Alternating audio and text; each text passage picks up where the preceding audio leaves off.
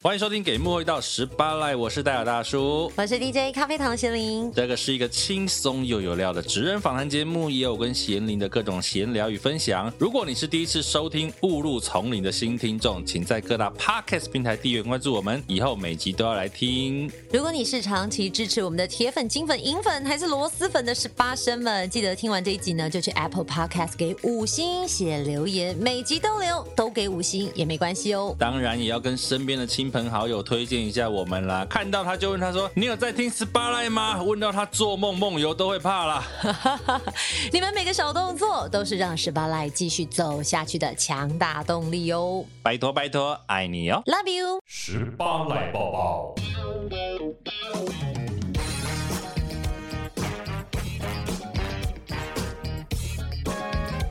这个礼拜哦、播出的这个礼拜，我们要去参加颁奖典礼了。有一点期待，对但我不知道我们自己在那里会干嘛。会干嘛哦？应该就是看看人家颁奖，然后最后看有没有机会上台吧。我 想，那你上台的时候你会说些什么？你也知道，我们先来模拟假装一下。模拟假装一下吗？对，得奖的是给幕后一道十八赖，不知道哎、哎、我在想我会不会哭哎、有可能会哦。会吗？这个一年多来的辛苦，突然间有一个奖项落下来的时候，我觉得我们可能要感谢很多人，然后也我会觉得如果我们做十年，你可能真的 会哭，但做一年你就做会十哭。年可能会死。 哈，你会不会是最近受了很多委屈？你怎么了？我没有，没你什的么哭点在哪里？因为那就我觉得那就是一个感动的感觉，就是说我们做一年多，然后从这个默默无名一直到默默无名，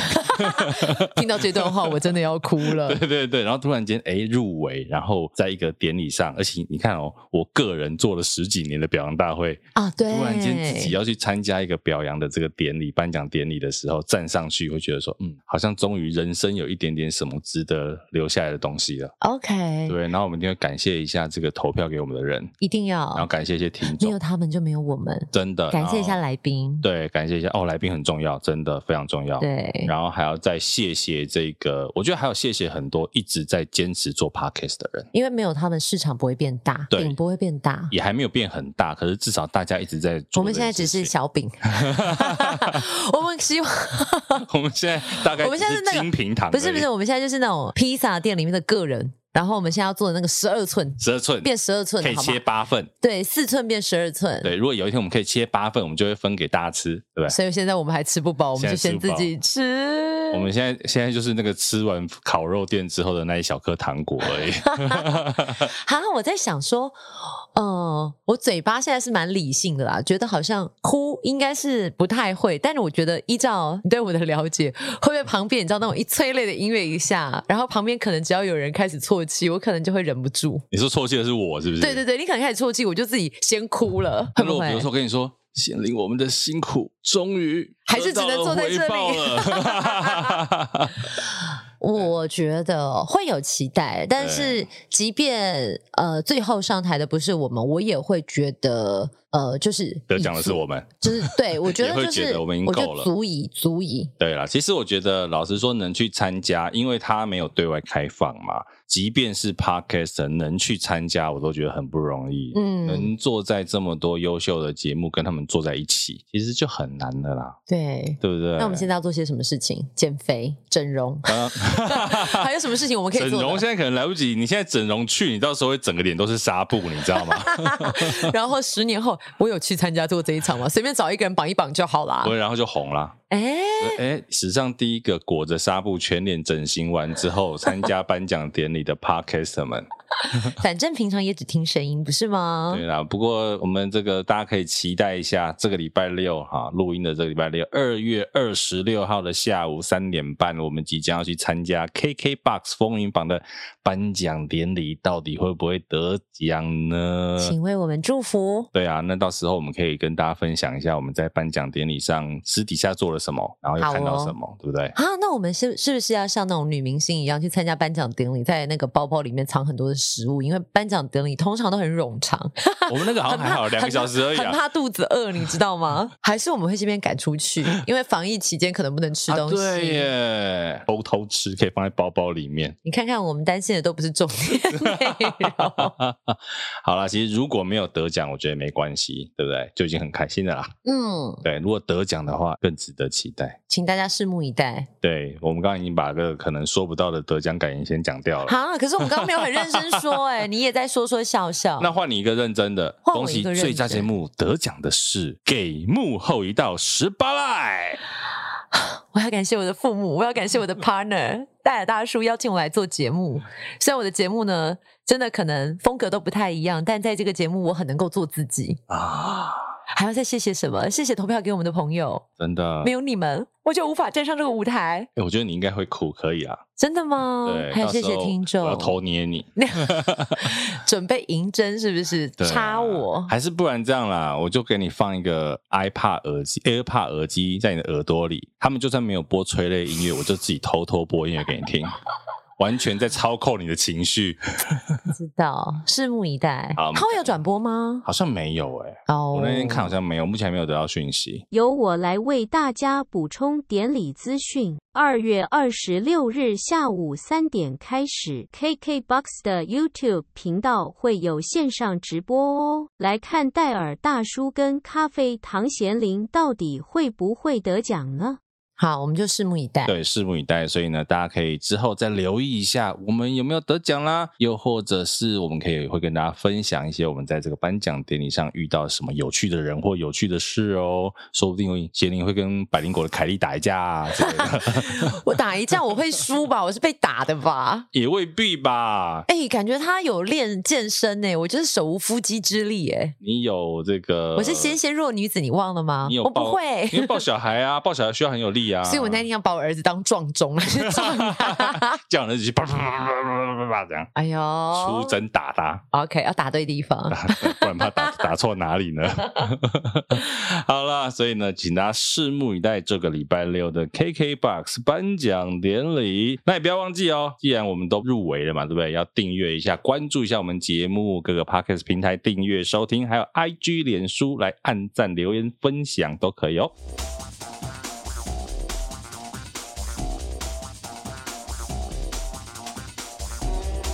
之前上节目前，我都变得有就有点拘谨啊。其实我私下就不是这样，我现在开始录音了哦，哦真的哦你知道我节目不会做 open，哦，是啊，所以你现在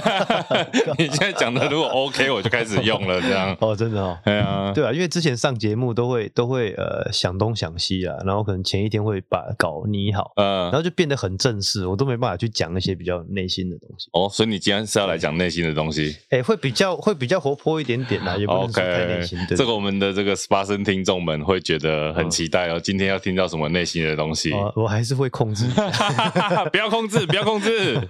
对好了，还其是实控制嗯我们讲说哈，有一些电影产业啊，有一些对爽片，对不对？对嗯一般爽片其实像好莱坞两种吧，嗯大概就是动画片、特效片，嗯，啊，就是那种比如说像《复仇者联盟》这种大型的特效片，另外一种大概就是枪战动作片。所以呢，我们今天请到这一位呢，厉害了，小明哥，他是威炫国际的这个应该算是枪械指导，也可以说枪械师嘛，对不对？是。对，我们欢迎小明哥。哎，各位听众大家好，我是小明。哎，小明哥今天要来跟我们聊聊，就是我们刚刚讲爽片嘛，对不对？嗯是怎么样让观众在看电影的时候看这种枪战动作片看得爽，哦，就是枪要开得多啊，枪要看得对多。啊爆破爆得多，真的哦对然后飞车撞得多这 样子，你有在管飞车吗？对啊就自己看就喜欢了。 飞车动作对，要打的也猛这样子。对，所以我们今天就来聊怎么样看得爽，可是呢，怎么样爽的安全，哦，是对不没对？有错爽的很安全，对因为其实说真的，枪这件事情，嗯虽然它在电影里面也是一个道具，可是其实它有很高的危险性，哦，对，对不对？我们今天就来聊聊这个枪械师、枪械指导他在电影里面的工作是什么。其实我觉得台湾大概从《痞子英雄》之后。有很多相关的影视作品，台湾的国片大概最近《鬼扯》你有参与，鬼干嘛扯，我只有提供枪你，有提供枪，对，只有提供啊，枪。之前像《角头》系列，角头他们的有一跟二都有，真枪跟假枪都有。对对 OK，然后另外像我之前看有一部邱泽的嘛，哦，后邱泽的邱泽是那，个《当男人恋爱时》是他在徐伟宁的心上开了一把枪哎，。等下等 下，因为那那我还没看， 所以哦哦，他们后来结婚啦。对邱泽应该是那个江湖无难事，我看对，你有江参湖与男士啊，你刚刚说的那一个《当男人恋爱时》，那个时候刚上映的时候，我刚好在拍邱泽的电视剧。然后哦。我拍戏有一个，我有一个自己的原则，就是说我我在那当下不去看他的作品，啊，为什么对演员吗？对，我不去看，我尽量不去看他的作品，尤其是评价很高的，我不看，因为我是一个很爱看电影的人，我有时候对会做角色投射，然后我为了要保持我自己的专业啊、我不想要在片场感觉看到他，感觉哦，好像看到明星那种感觉，哦，真的哦，你有这个小美感 哦。哎，多少我我会有一些啦，就是有时候在在片场看到之前很喜欢的演员的时候，嗯当然内心会有点激动。哇那那我尽量在在说，因为我看邱泽的作品没有看到很多，然后我也不是太投入，但是因为那一部片的评价很好，是。那我就想说，那干脆等我这一部杀青之后再去看。不过你刚刚聊一个开真枪这个事情，我们先聊一下，就是你刚刚讲说你这几部片都是开真枪的，哦，对啊，可是，一般是在开真枪吗？一般拍片开真枪的多吗？全世界在拍都是用真枪打空包弹， OK 看得到的话，几乎除非是安全因素跟预算考量，嗯那可能就不会开到真枪。我们先这样讲，对拍戏用的枪嗯跟一般实际真的，比如说警察他们在用的枪有什么不一样？几乎是一样的啦，几乎一样对啊就是呃，它算是在每个国家都是由政府去管制的一个算是军械公司。嗯，然后呢，在美国是这样哦，他会把那个枪支的序号把它列为就是我拍摄道具用，然后再做一嗯个特殊改装，基本上是不太能能再用实弹来打。 OK，就就只能打空包弹，就改完之后，他也只能打对空包弹。对，就像我们香港的公司保利道具也是一样，嗯全亚洲就大概就这间嘛，哈，就这间比较提供比较大的大规模的电大影。家不要听到保利道具，以为道具是小道具哦，哦不是没有没有没有，它是很大的，算是亚洲最大的这个枪械提供枪械提供的，对，对，没错没错，用的也是真枪。是，对，所以说我们在每一个片要拍的时候，我们一定要先做嗯做申请，然后要经过每个国家的呃政府批文，那确定说我们这部片是真的要用到这些枪，然后每一支枪都要提供序号跟照片。啊，然后在台湾的话是要取得那个进口同意书嘛，然后我们再到海关去相验，然后海关验完之后再到警察局，所以其实你们在进口枪械，你的申请的对象是谁？海关、警察局哦，还有文化部啊，台湾是文文化化部部，对，文化部 OK 要确定说你是真的拍拍电影，啊、他怕你申请，然后拿去做其他事情这样。哦对对对对对，然后我是用电影公司的名义去申请这样 OK，对对对。那刚刚讲到空包弹，我觉得这名词大家很常听到，到底空包弹跟实弹差在哪里？没有弹头跟有弹头，就是弹头的差对别，。就是一个是没有弹头，因为我们以前都以为空包弹是没有火药，哦，错有错还是有火药有，它有所以底火跟火药，所以空包弹还是会有危险性，对当不然对？有啊，当然有，一定有。打人还是会打死吧？对，这是因为这个在节目上我没办法放影片给你 们看，就是你有什么 可以影片可以上我们的那个粉丝专业哦，那个微微炫国际，我想一下，微炫影视工作室吧，好像是这样取好，。没关系，打威炫，威力的威，然后炫是哦火字旁一个旋，哎，对对对对，威炫国我里际面会放那个打打苹果的影片，拿空包弹打苹果，对我们近距离打苹果。那其实我们都会给演员看的，怕演员会忽略掉这一块。啊，对，然后会让他们知道这个东西的严重性在哪里，不是必要，除非跟这个演员聊到一定程度之后熟了，我们才让他知道。因为有一些人对枪还是会惧怕的，哦，真的啊，对，会，所以说他看到这个东西，他不见得他他会对他有帮助，他或许更不想开枪。那你会怎么样去，比如说帮助演员，比如说他嗯本身对枪有恐惧，可是他戏里面又必须要开枪，哦，其实那你要怎么帮他？其实我遇过好多好多演员，其实真正对枪恐惧的女生居多，嗯，那到最后都选择不开。哦，真的啊，呃对，我觉得其实这样是好的，哦因这为样他比较好反而他的控制会有问题，对不对？就是其实戏剧最重要的还是演员能够演好。嗯，那如果这个东西变成是一个干涉键的话，我们就要必须要排除，懂用更好的方式让他去拍。所以我们这个时候就要换假枪， ，OK，对，用假枪给他拍。那基本上导演都会想要让他们试，就说：“哎、你们试一个啊，看行不行？”这样。嗯嗯嗯那嗯，有些演员天生排斥，但是我们枪械师是不会去要求这件事情，我们会大概给他心理建设。是对，就好比说今天他的声音可能就是真的太大，你耳朵听着会不舒服，所以我们戴耳塞，这样看会不会有帮助？哦对嗯欸，所以其实你们实际在拍戏，那个枪声一样是会伤耳膜哦，的，很大声，很大对，其实声其实我们都会要求，我们一定会要求说演员要戴耳塞，嗯对，然后镜头避一下，因为，OK，耳朵这个你长期处于七十五分贝以上，那个都是重性伤害嘛。就是所以就是实际会开枪的镜头，导演会特地去让摄影师闪一下，可能会带到耳塞的地方。哦，几乎会啦，一定会闪 的。哦，这个下对次大家看到开枪的镜头可以看一对下啊，我我记得我上次看的是什么东西，香港有一部片叫《反贪风暴三》啊了，还是第几忘了。 呃，那看到个耳塞那个啊耳，塞还是紫色 的剧组，怎么那么对这个专业是不对，是？然后怎么你怎么会不是肉色紫色， 肉色耳塞是紫色的？不过这个我觉得，因为我们讲到镜头这件事情啊、我觉得对懂枪跟懂电影这两件事情，是懂枪就可以来拍电影吗？还是说你也要懂电影不本是哦，身？不是哦，不是哦对。我那个时讲候一下拜师学艺的时候啊，哎，哦我那时候拜一个好莱坞师傅，他就讲，他说你来做枪械师啊，懂枪只是基本。嗯也，就是说，这个是最高最低门槛了，你一定要懂枪，不然你来干嘛？对不对？但是你更重要的是要懂拍电影，哦，对，所以以他有要求一件事情，就是说你必须得在外围实习两千个小时，两千个小时，对，对他来说他的标准。如果你今天只是一个你稍微懂枪，但是你要进到电影界，你要在外围，好比说你提弹药啦，或者是搬器材啦什么，但是你就是不可以把空包弹装进枪里面给演员。嗯，还哎不到那样子的程度，嗯哼，因为好莱坞是一个，你也知道，美国都喜欢告 来告去，不是说喜欢了，就是美国很容易就是有这种上面，所以他们的法律都定得非常非常清楚。是你一旦你不小心，你可能会倾家荡产，被告到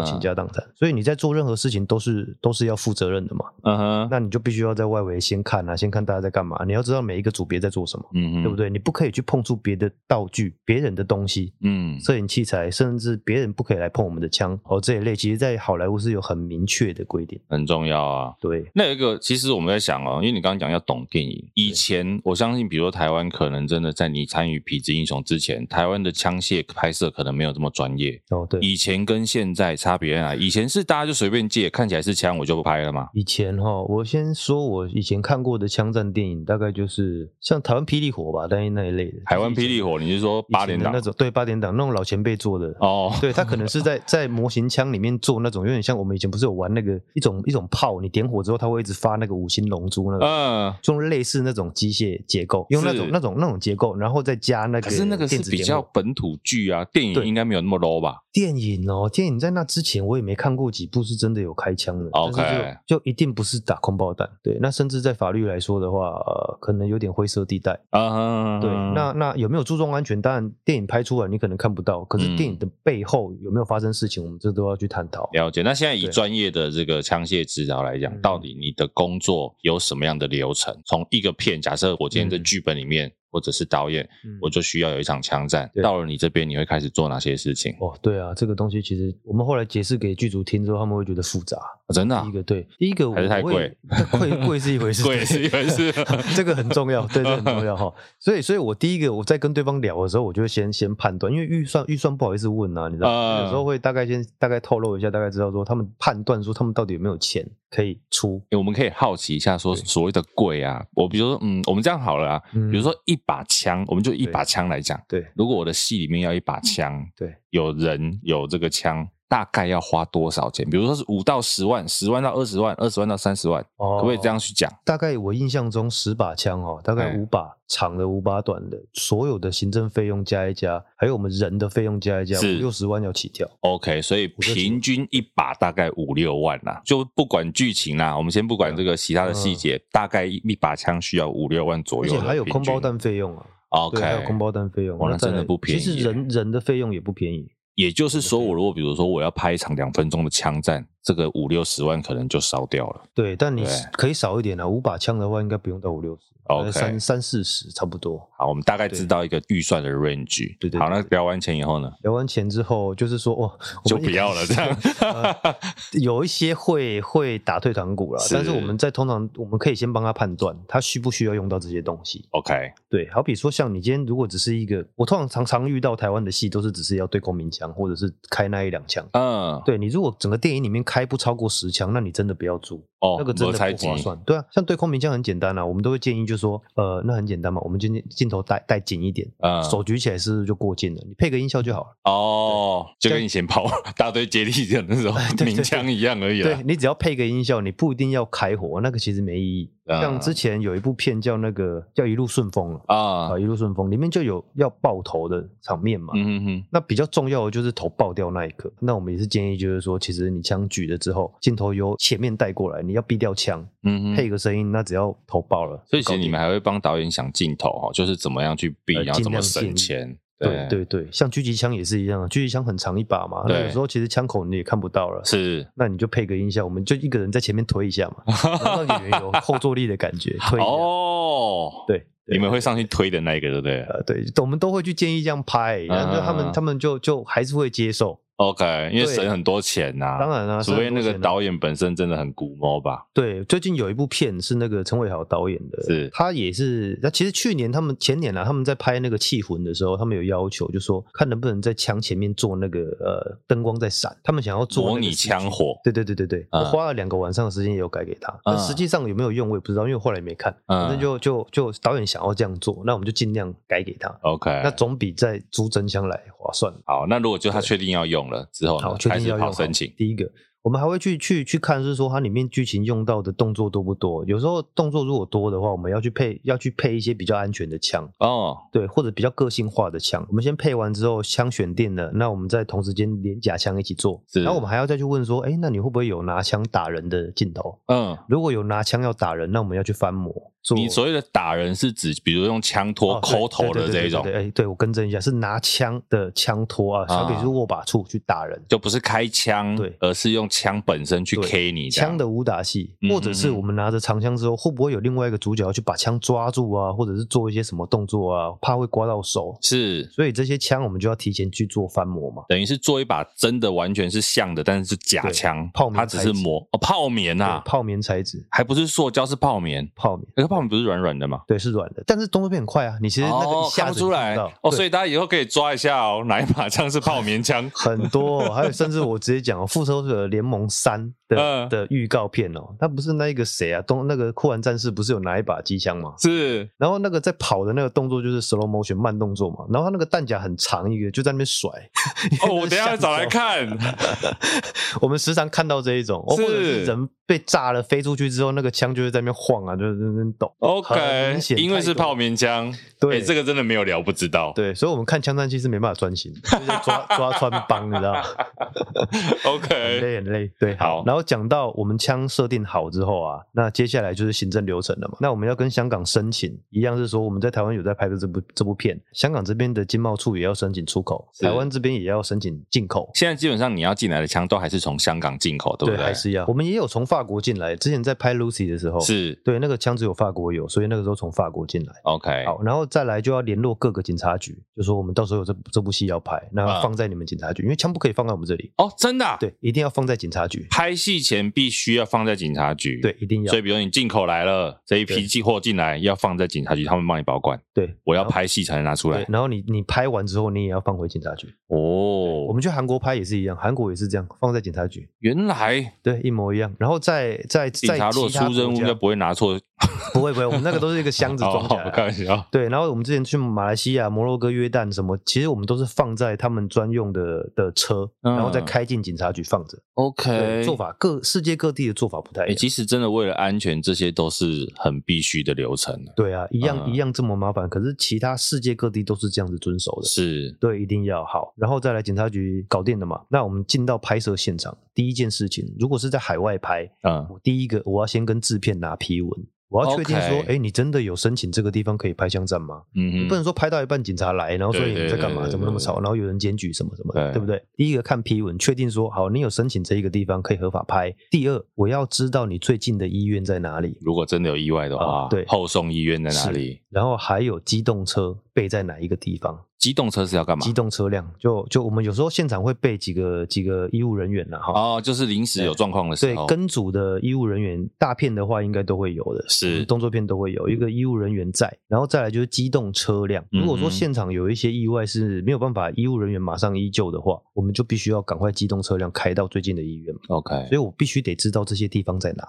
那我才能够同意今天的拍摄嘛。嗯，那还有再来就是比比较次要的东西，好比说是耳塞啦、护目镜啊、啊，或者是木板啊、亚克力板，这些都是要保护工作人员用的，木板这些是等于挡在工作人员前面。挡在镜头前面。哎对，OK，镜头就是就是，诶、你也知道镜头的后面啊，嗯很多人看不到镜头后面，其实很多跟焦师啦，摄影师、跟教师、遮住了大助、二对啦助、收音师啊收音师，然后收收音音助助理一堆人，嘿， 甚至有时候导演自己会站在那。啊对对对那你枪如果朝那个地方开的话，你不可以朝他们打啊、对所以我们一定会隔一个木板或什么的，保护工作人员安全。 ，OK，对，耳塞是必要，我几乎都一定会让让让摄影师戴耳塞，因为一他定要最靠近，最靠近，然后嗯收音师也是。为什么要戴耳塞？就是因为这个就是一个一个慢性伤害，你可能老了之后你重听，可是你年轻的时候没发现。嗯，，对，所以我那个时候刚进中国大陆拍的时候，他们其实没有这样子的习惯。所以他们耳朵都不好吗？还是他们还年轻，还没 发现，你知道吗？还没发现，因为这个也是我们去拜师学艺之后，那老经验告诉我们的啊、嗯，对不对？五六十岁的枪械师告诉我们说，你们一定要戴耳塞，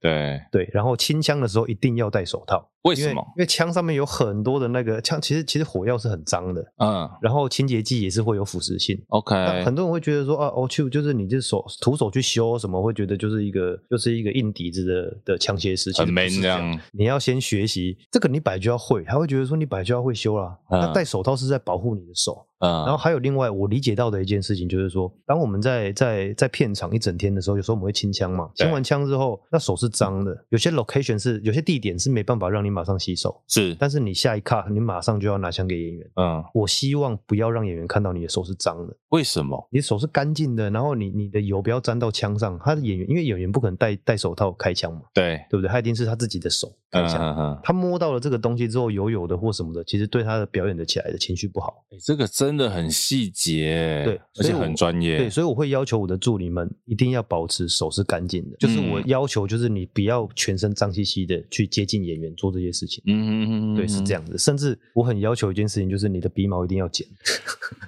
一个枪械指导来告诉我们说，拍片的时候要剪鼻毛。就是你在跟演员讲话的时候，因为我们必须得跟演员讲戏，或者是说，是哎，哎我帮你装了几几发子弹，然后有几发是是真的可以打，有些子弹是不能打或什么什么的。你在跟演员讲事情的时候，你你必须要注重自己的仪容。就是说，你不要有其他事情会让演员分心啦。对对对对对就是让让让身边的人感受到舒服了。其实这件事情应该就不是只有枪械指导要注意，呃，泛指应该所有的幕后工作人 员，只要你可能会跟你的演员甚至灵演会接触到的，不然你跟灵演对完戏，灵演方面说：“哎、刚刚那个 AD 看起来鼻毛很长，也蛮尴尬因为的。我的 我的我的理解是这样子，是说哈，有些演员在你拿东西给他之前，他在那个情绪里”面，是，他就定位的时候，他已经在思考他接下来怎么演。嗯嗯嗯那假设说今天任何一件事情如果干扰到他，嗯。他一分心，其实对整部戏是不好的。其实你们要考量到很多拍摄的细节，我觉得包括跟其他组别的配合，是啊，是啊，是对啊，不呃对是？啊，我们变的是说，像片场没事干的时候，我们都在想怎么去优化自己的工作，嗯优化。所以我刚刚提到的这一点也是一个细节，嗯对哼，不对？就是好比说，哪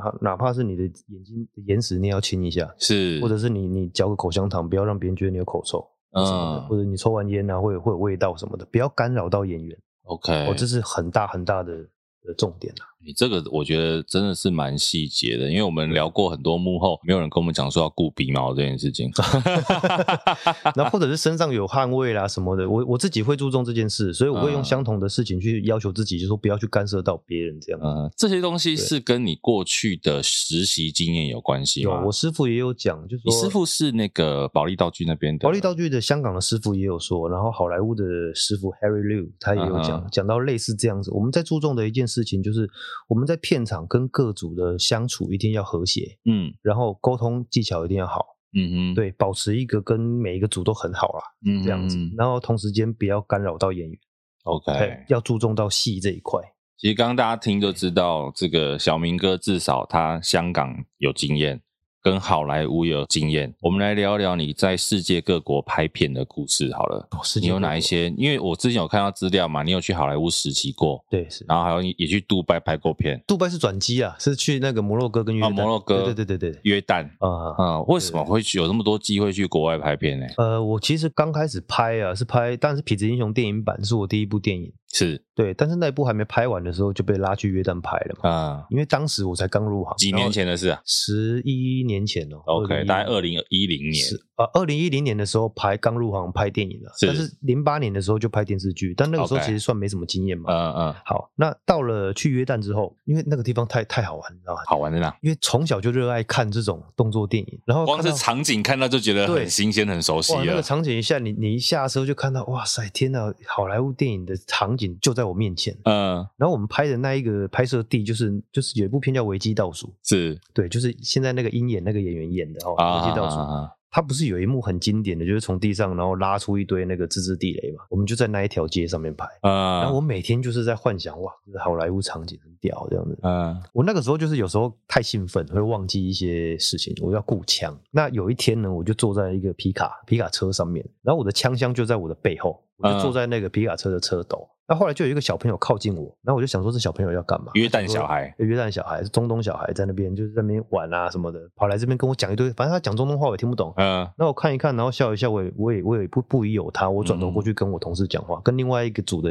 人员讲话，这样。后来我师傅就冲过来把那小孩赶走，嗯，然后说：“哎、怎么了？刚怎么了？来要你都钱没吗在看？没有，不是他另外一只手伸到后面去把那个箱子打开了。他说他都开了一个扣子，你还没发现？这么厉害，对啊，很厉害啊。他其实也不知道我们里面装什么，他们只是好奇想要打开来看。还是他是真的有什么中东的黑道集团那我不派是他来弄的？我觉得应该是小朋友好奇都会想要看一下，说：哎、有来了一帮很奇怪的人，然后不知道干嘛，那个箱子里面可能有什么东西吃这样。”哇塞，对，然后应然该后吓就死了，吓死了！之后我们都离小朋友很远，真的啊，因为你不知道他他随便给你拿一个什么东西。那个时候还发生一些很好玩的事情，在约旦那条街上啊、哦，有一次导演啊就突然就拿了一个子弹，拿了一个装五点五六，就是一个步枪弹给我们。是那因为我们拍戏都会带装饰弹嘛，有时候就装饰弹就是真的子弹的外形，但是是嗯没有火药的那一种。 OK，我就想说，哎、不对啊，我们来这边我们也没有带下，因为放在车上，这场戏我们没有拿下来。嗯，然后呢，导演就拿给我，拿给我之后，我就拿给我师傅看一下，我师傅就拿起来看了一下，哎，这个底火是没有打掉的，然后再转了一下，说，哎，弹壳没有钻洞，因为我们都会破坏嘛，是弹壳没钻洞，然后再摇一下，哎，有沙火沙药声，对，有火药，我们两个就对看，然后我师傅就指示我说，来处理掉，处理掉，然后我就把弹头夹出来，然后火药倒掉嘛，然后把弹壳夹扁丢到火堆里，然后就想说，哎，怎么会有实弹？对啊，后来制片组的人，制片组后来又捡了一颗那个十二号散弹给我，因为不对，怎么会这样子？后来才发现什么，你知道吗？因为那当地的民众太热情，然后丢真的子弹下来说要支援我们拍戏， 这人家这个民众是很乱的 吧？哎、他们很开心，你知道吗？甚至还有一个 不还是，有一而且幕当地民众有子弹，他们有啊，有实实弹弹有啊欸有有实弹啊，他们是有 的啊。天对啊，哪然！后就丢下来啊，然后就当然也不是大把大把丢啦，就会发现地上是有一颗两颗这种东西，然后他们都都制片组都以为是我们的东西啊，然后我捡来们看我们一般只有听过捐钱、捐铜板，在有约旦拍戏他们会有人捐捐子子弹弹哦， 太屌了。很热情啊，只能说很热情。嗯，然后还有一次是在一样是在约旦那个景，有一幕戏是要拿一个 RPG 火箭筒，然后射一个三楼的阳台这样子。然后三楼那个阳台上面那个时候就很多人在围观了、是那要赶其实也也很难赶走，因为四点之后他们他们祷告完之后就一堆人就会冲出来了嘛，嗯，然后就在那边看。那个时候拍摄大概是四点半到五点那一段时间我记得。然后然后想说哎一直赶不走，好那就尽量叫那个制片主人让他们进去一点点，不要跑出来，因为他们就在屋顶上，那一层楼就只有三层楼，哦我们就是要炸三层楼的那个第三楼的那个外面那个阳台嘛，好。那后来等到炸，砰！炸完之后啊，然后那些人马上冲出来鼓掌，他们满脸都是灰，你知道吗？我想哇，怎么会这么热情，都赶不走？那怎么办啊？真的是，对啊，啊他们就很开心啊，只要只要一个镜头咔之后，他们就一直鼓掌，你也不能叫他们不鼓掌，也不行啊，办不到。然后就很开心的拍完那部片这样子。对对嗯对，那除了去这种约旦之外呢？因为你在好莱坞也实习蛮久的，对不对？也没有啦，大概只有几天的时间，因为几那天个的时候是时间刚好抓一个空档。我那时候是去美国去去，刚好是学枪的东西，然后 OK 刚好抓一些空档去可去跟我师傅实习。那个时候刚好在拍 Netflix 第一部自制电影叫《Bright 光临》，嗯，那也是威尔史密斯演的哦。是，那我们就在洛杉矶实习了几天这样子。嗯那、哼，啊去了当地之后，我就真的发现哇，这个规模真的，尤其是吃的东西， 啊，重点是吃的东西吗？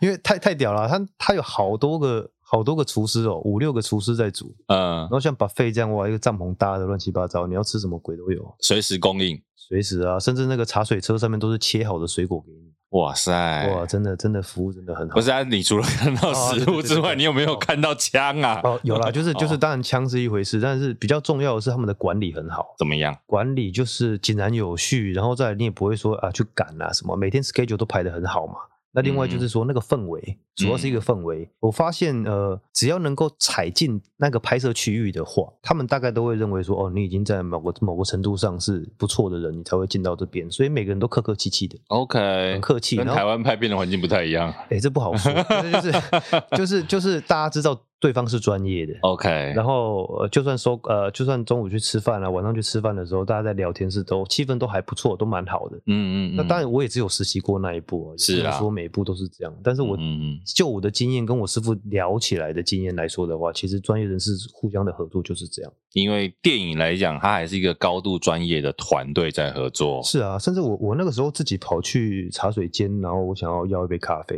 嗯，然后那个时候刚好刚好咖啡机里面没有豆还是什么的，然后他就那个负责茶水的那个工作人员啊，就问我说我是哪一组，等到那个咖啡弄好了再帮我送过去。啊我说不用不用，我在这边等就好。他跟我说不行不行，你不能在这里等，待会我帮你送过去就好。嗯，然后他送来的时候是盘子，然后再端端来之后，然后再附切好的水果，这样再端来给我跟星级饭店一样哦。他服务真的很好，我还而发且现你在里面算很年轻的，对不对？呃，对，是啊，对算算是年纪，对他们普遍年长，有了还是有一些年轻的，可能就是当道具助理之类，还是有。嗯嗯嗯嗯嗯，那我后来发现，为什么他们都要这么积极的在做自己工作？因为其实你如果没有顾好每一个人要吃什么，或者是你到那你没有给人家咖啡豆可以磨咖啡，其实就是你失职。对他，们都很怕自己失职。那失职等于失业。对，其实很快，他们换人非常快啊。我上那时候有讲说，那个那拍拍某一部片啊，我们不讲哪一部片，那个时候拍某一部片，在一条很长的公路上，因为那个你知道剧组就会搭那个大巴要走嘛，对不对？对然后就看到就有两个那个服装组的小妹妹在聊天。那等到全部人都上车之后，那两个人还没上车，嗯又，晚了一点上车。他们转头发现，哎，车大家都上车，他们在赶上车的时候，他他们立马就被 fire 掉，因为聊天聊到没上车，好你莱等于坞分秒必争、啊。对耽误行程。，对，其实最重要，大家的时间就是金钱啊。是你在这边聊的时间，你知道花了多少钱？哇塞，对啊，是啊，马上可以叫你走，马上再换人。懂所以我我我师傅他的车上啊，总是会有三个行李。他告诉我说， 我也会有三个人随时可以换的对。 三个行李箱。嗯，他说三个行李箱是要到世界各地不同的气候，马上拎了就可以走。哦，他时常接到电话，马上要去支援，就说我帮你订了最近的什么什么的飞机，嗯你赶快在这个时候来。就不是说，哎、我一个月后什么档期有没有？没有，是你明天就要然后他们来。哎对他们有时候换人很快的， OK，对，真的是这样子。哇塞我，学到的就是，就是你一定要对你自己的专业负责，是，然后你不要觉得你在好莱坞很屌，你随时会被换掉。嗯，对比你厉害的太多了。啊所以回到亚洲这边的话，当然是我们一定要虚心嘛。就是对啊，你不管做到什么程度，你永远会有新的事情发生。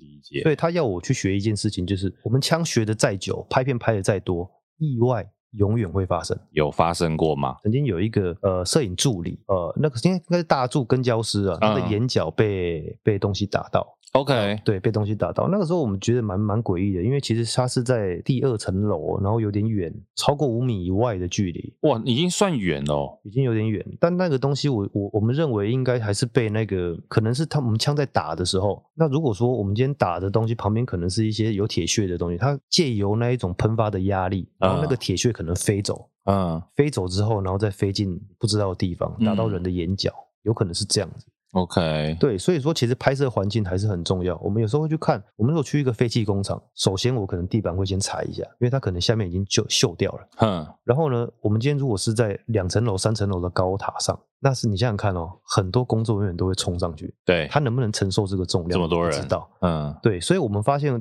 那个时候的那个那个被打出去的那个锈斑，可能是在某一块的那个铁铁屑，哦嗯一整条可能已经生锈，然后它变得很脆弱这样子。是，对，所以我们在看的时候，不只要看枪，我们还要再看那个周围的物体什么的。 ，OK，对，因为演员的枪的指向你不知道，有时候乱指，你知道吗？对对对对对对对，还是会了，还是会有意外的。所以我们讲到安全这件事情，老实讲，当然你说意外这一定会发生过，其实就是对去年底嘛，这个亚历鲍德温他在拍片的时候，哦他误杀了摄影师。对是因为我们前面也讲到实弹这件事情，呃，是一般来讲片场是不会出现实弹的吧？呃，不会出现那种有火药然后跟底火的实弹，嗯，基本上不可能。对。那像因为你也接触过好莱坞，嗯你觉得你自己觉得那一次是为什么他们会发生这样的事事情。好，我讲我可以讲的哈。好，呃，我们在拍比较大规模的片的时候，通常都会找找 safety officer，、 OK 剧组都会请那个安全官，都是因为保险公司要求的嘛，嗯嗯，对不对？嗯我必我必须要先看，先看说，哎，你的器材是安全的，是，然后我再跟你言谈之下，那发现你是不是专业这样子。嗯，好像他们第一个会要求，就是说你有没有 dummy bullet，就是装饰弹这种东西。嗯哼，他们一定会问，那我们就会拿给他，他就会问你说，哦，你知不知道这个是什么材质啊，或什么什么？因为他们看得出来这个东西是合法跟不合法，对，对你不可以拿实弹来混当装饰弹用啊。那装饰弹是用来做一些特写嘛，啊，就可能是我的弹夹要上的时候啊，需然要后画面的时对候你，不可以被观众看到是空包弹，对对，然后拿来替换用。嗯那这个东西你就不可以拿真的子弹来混淆，因为美国买枪很方便啊，美国对你你随便买都买到子弹。 合法，那如果有一些比较比较想要鱼目混珠的，觉得啊，我现在用用用一下没关系，我等一下拿掉就好，那不行，嗯哼，因为你总是会忘记一些你可你可能放在哪，嗯，对不对？那讲回来，亚历鲍德温这个事件，为什么会有实弹在现场，就是一个非常匪夷所思的事。他们在对哎拍的地方是新墨西哥州， ？OK，对不对？那我们自己在猜啦，是觉得说啊，或许可能前一天晚上被拿去玩啦、或者是打空地啦什么，我只是猜而已，只是猜。 OK 几个玩家在猜这件事，因嗯为哼左轮手枪是不需要做那种破坏性改装，左轮手枪就直接枪管直通，所以在美国来说，它不需要特殊改装，它直接放空包弹就可以打。嗯，那它也可以变回实枪来来打实弹，就跟刚刚我们前面讲的，你们改完了，基本上不能打实弹，对可是他们的枪是还可以打对实美弹，国规定不一样，像我们回到亚洲的话，那那香港规定是我们枪管一定要有一个主铁，一嗯定要，所以再怎么样弹头会被挡住。哦，OK，至少第一发会被挡住。哎是，可是，在美国不是，美国它其实管制其实就是说，它真它真枪就合法嘛，对不对？嗯那你今天就算打个空包弹，对他来说没有太大差别啊，嗯，对吧？所以它不需要特别的管制这个东西。对，那我们在猜说，可能是呃有人在玩这个东西，然后后来收回去的时候没有注意到嗯嗯哦，嗯可我只是说可能哈。那接下来最主要的问题是说，为什么到现场，然后你没有再去检查这些东西？ OK，其实照理讲，你们会检查一次，一对定不要啊对？一一定定要要检查，哦，这个很严重哦，这个很严嗯重，我们一定要去拿拿灯光去照枪管，是，然后照枪膛、弹夹任何一个地方，确保是空的，嗯然后把枪机挂空之后放在桌上嘛，好，嗯然后去检查完每一支枪之后，然后确定说这些枪是可以出的，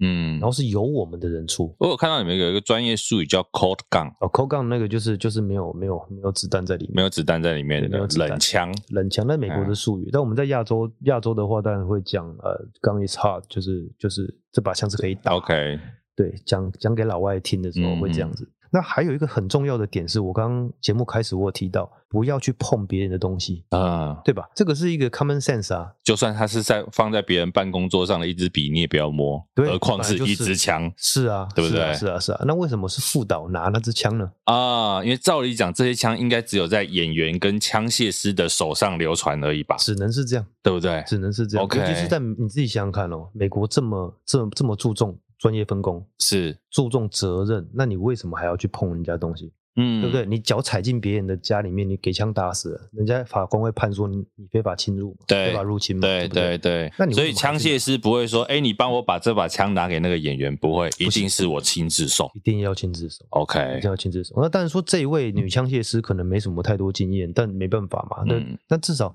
片场规矩你们要遵守啊。是，那这一部片呢，已经被很多剧组的同业剧组的人就讲说，哎，那个谁不专业或什么的被投诉了，或者是超时工作嗯嗯，已经被投诉。诉了。那亚历鲍德温身兼什么制片人？对，你身兼制片人哈，我就讲到这了哈。他身兼制片 人了，然后呢，哎，又有人投诉哦，然后呢啊，他亲眼看着副导把枪拿给他。是 OK，好，那那其实我觉得，我相信应该今年会有一个水落石出了。 OK，因为对啊相信我们当然在这边，我们也不知道到底发生什么事这情不知啦。道，对，可是相信中间一定是有一些疏忽在里对，面而。且有人发生事情走了，一定会有人没说真话，所以我觉得要啊相信司法调查，没你错不要没去猜错测它。其实像关于关于安全这一块啊，就是就是呃，我觉得印象比较深刻的就是拍成龙大哥的几部作品，啊，从从二零一六年那个时候拍《机器之血》，到之后《急先锋》啦，甚至还有一部片没有上，那一部片是中美合资，然后是另外一个男主角是 John Cena，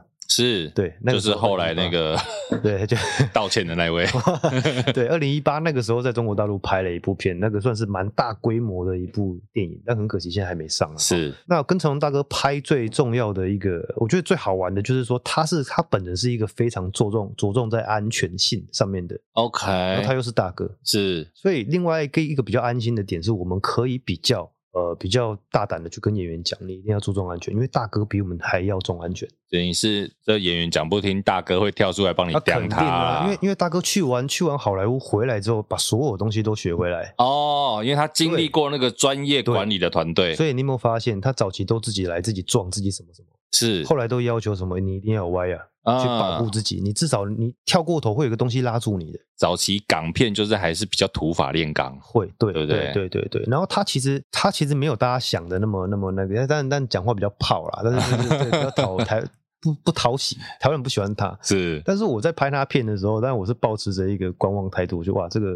蛮讨人厌的，那我保持一下 距离。但事实上，事实上，其实相处这样下来，我发现他真的是很照顾工作人员的人，非常照顾，嗯甚至他在片场他会自己趴下去去摸地板有没有有没有那个尖锐物，你知道吗？好比说今天有 OK 有摔啊，有人要摔地上，我们一定会铺垫子嘛。嗯嗯，那可能可能时间久了，大家大家踩来踩去，他一定是亲手去摸。哎、不不行，这个东西有尖锐的，妈处理掉什么的。然后甚至我的枪，那个有一幕好像演员要把枪抢走还啊是什么，他自己在那边摸，说不行，这个会刮手，去换去换。嗯嗯，嗯他一定要保持到最安全。是，甚至那个时候拍《机器之血》的时候，有很多大陆工作人员来台湾拍嘛，他那个时候拿拿拿大声公就直接讲，就是说你们结束杀青的时候，千万不要带弹壳上飞机，啊呃进进大陆会被抓嘛。那你要有弹壳，他说你们不要偷带。 ，OK，抓到会坐牢，对他会帮我们枪械组讲任何事情，然后注意枪口安全啊，什么不爽不懂枪的不要碰乱碰什么什么什么的，我觉得非常爽。就在片场专业这件事情，他等于真的是大哥风范，而且他他一定非是常注重这一些细一定节，是啊，因为这个就是他的专业，动作这一块是他的专业是是是，对，所以然后再来所是，以他在你心里有洗白这样，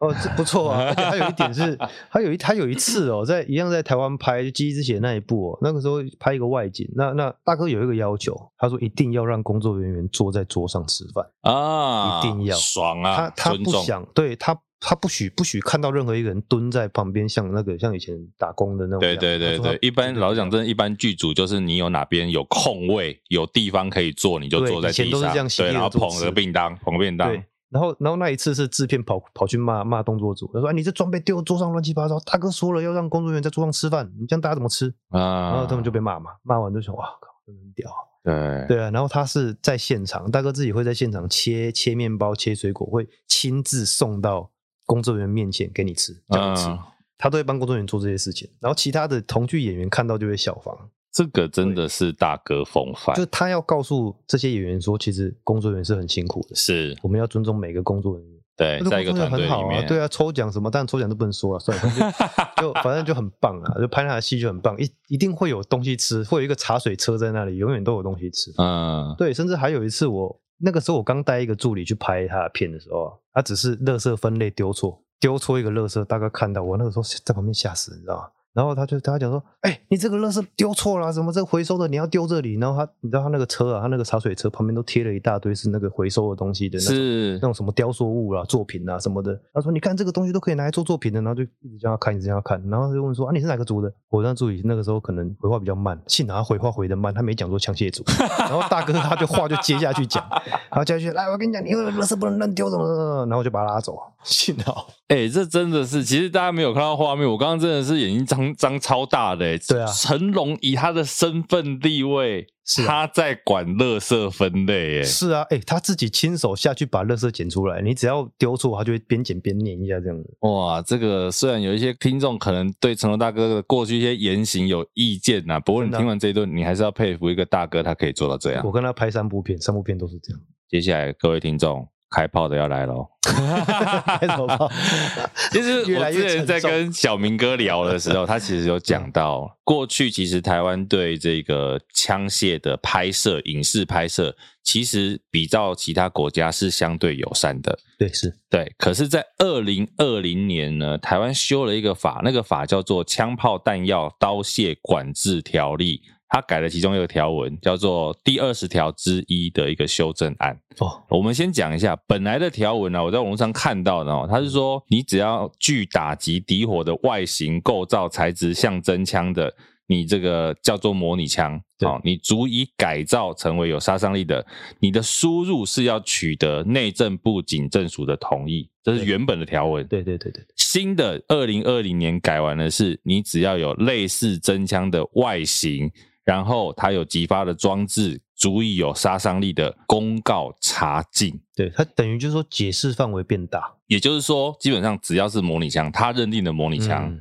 就是不行。对，而且它没有特例啊，它不是说影视除外嘛，对对对对，它完全没有写哦。然后比如说，你只要制造、贩卖、运输就罚一百五十万，对你如果出租、出借罚十万对。等等的。现在制造是说，除非你你能够提供说你真的是要出口，那我可以特许。嗯，对，那但但但还是不能拍摄啊，不能这件出事租拍摄嗯情现在对台湾的影视有多大的影响？目前还没有看到具体，为什么你知道吗？因为当老外知道说国外剧组知道说哦，他们不能开枪哦，好，那那你当然不知道对方要不要来啊，他光是在看的时候就知道你，因为刚刚提到，比如像 Lucy 卢贝松的 Lucy，对他会来台湾，就是因为台湾可以开枪，哦，这是其中一个要素，没错，对不对？对对对，韩国的片会来台湾拍，也是哦，这个蛮重要，韩国啊很重要。韩国现在是亚洲最大的影视工业的一个国家了，对，没有错，对不对？没。有错，韩国自己可以打吗？他们可以，而且枪械来源一样跟我们同一间，那他们为什么要来台湾拍？原本便宜很多啊。哦，真的、啊，而且我跟你说，我我们不是销价竞争，我们是走一个很正常的行情哦。嗯，那韩国为什么会这么贵？那可能是他他们觉得他们自己独家，然后要要要，可能就是坐地起价，我不知道了。但是是但是他们相对来说的话，因为我们拍完夜叉之后啊，那个制片有对我们台湾战略有加嘛，会觉得说，无论真枪跟假枪都比韩国来的方便、便宜，而且又又专业，嗯，又专业啊。反正我觉得还不错。又专业哦。为什么他们会觉得韩国自己不够专业？但别人的事情我不好讲，因为就 是说，因为因为主要是他们都在他们当地自己拍，差别就在于说，我香港的师傅有二十多年的经验，像以前 OK 他什么《英雄本色》都是他拍的嘛，是是所以是，他的经验来自于很多片的累积啊，对不对？然后他拍了那么多片，然后再加上好莱坞师傅，我们就时常在流通，我们三位很常在流通一些时事，对，哪里发生了意外，我们都会知道，然后我们会去嗯嗯嗯讨论，然后会会会滚动式调整，会成长嘛。可是我发现韩国他们就是在自己的圈圈里面拍了。啊，他们可能对民族的排他性又稍微强一点。对，然后当然，当然我们互相尊重，然后互相配合也还是不错啊。他们那个嗯枪械是很好，只是他会给我看他他发生意外的事情，然后我就想啊 说，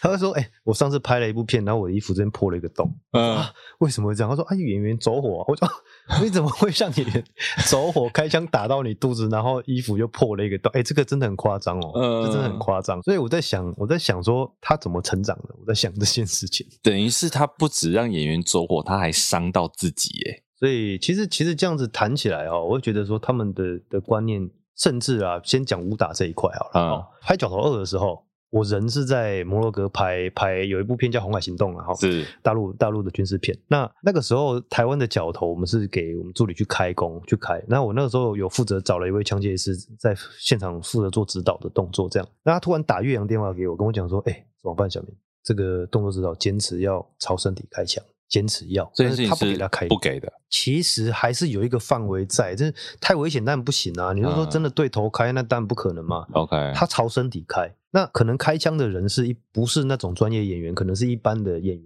然后要朝朝肚子开枪。嗯那哼，太近距离，我们当然会拒绝啊，当然不可能说、啊、让让导演予取予求或什么的。可是呢，那个那个动作指导韩国人，他最后就发飙了，他就说：“来，你现在朝着我肚子开，看你有没有事。”天哪、这个太意气用事了吧？那当然到这样子，那那怎么办？我们最大的原则就是我们要片场和谐嘛。是我说，我说我就跟我那个伙伴讲说，好，我唯一有一个要求，你去找动作组把龟甲全部穿满。龟甲就是他们里面保护的那个、嗯那个嘛，那个那个防护服嘛，然后你再加几层纸板啊。其实那个言下之意是有点要侧面的要告诉这个动作指导说，其实他真的有危险，嗯，但我们不想跟别人解释太多他为什么会危险。对，但尽量不要做嘛。假设说今天他上一颗镜头是指着 A，那 B 的镜头朝肚子开，他要转过去的时候，我怎么知道他转过去的时候是朝头还是朝肚子，嗯，对不？对？他如果转错朝头，然后紧张就开了，哦，那完蛋了，你对怎么救得回来，对吧？那就上新闻了。那肯定上新 闻，对啊，因为我们很怕任何一个意外发生，然后啊会导致说我们的的枪，确，对，导致说我们的枪不能进口或者是什么的，那都是一个很遗憾的事情。对，所以其实其实能够到现在没有什么新闻在，我我觉得其实很冒险。都后战来战兢还兢是有开，对不对？还是有还是有让它开啦，就是 OK 就是说我们要垫厚一点，嗯而且是手枪，其实它的那个杀伤力比较没那么大，嗯，就还好。讲回刚刚这个法条这件事情啊，嗯，这两年应该做了蛮多的努力，在想要瞧这个事吧？呃，对啊，我上了蛮多的新闻的什么采访啦，或者是上立法院呐、什嗯是么都有啦。叫但当然是我们有有两位立委，一个是呃张其禄委员啊，然后陈柏伟委员啊，这是对，然后然啊后，还陈有柏伟委员现在不在 了，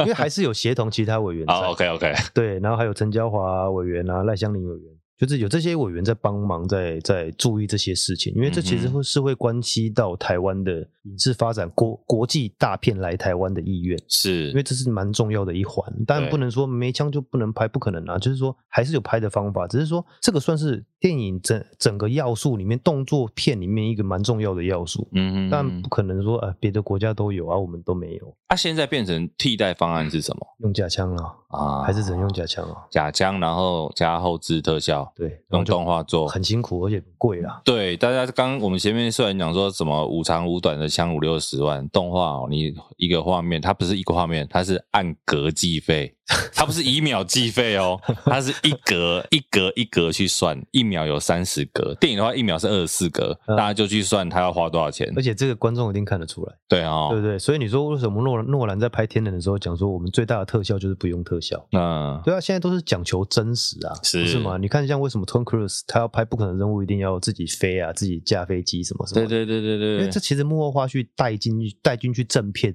是一个加分的效果，是都是在强调这件事。大家会佩服。那你想想看，现在 AI 换脸技术这么发达，你为什么不直接换脸？因 为这个就很假、啊你说这个怎么会对对对对对， 对啊，所以你不是什么东西都能够特效解决就算了。嗯，对吧？？特效当然是很棒，没有错，只是说现在这一个高科技的时代，还是讲求真实会好一点。那现在在这个法条修完之后啊，嗯，你们如何去说服有关单位说，我们的确应该要把这个法去再做一点调整？哦，现在是一读通过而已啊。那那本来想说去年年底有机会拍到二三读，但是我看现在应该机会很小嗯、为什么？很小，因为因为都是最近都在排那个疫情的那个、哦对啊预算的审查。你刚指的一读是指修正案之后再修正的，呃，修正案呃有提的这个修正案《敲包弹药管制条例》二十之一条的修正案，嗯一读都有通过，去年五月就通过了，但嗯哎是到现在还没有办法二三读。 OK，对因为可能可能影视这一块也不是政府现在目前当务之急。这件事情哦，就真的，其实之前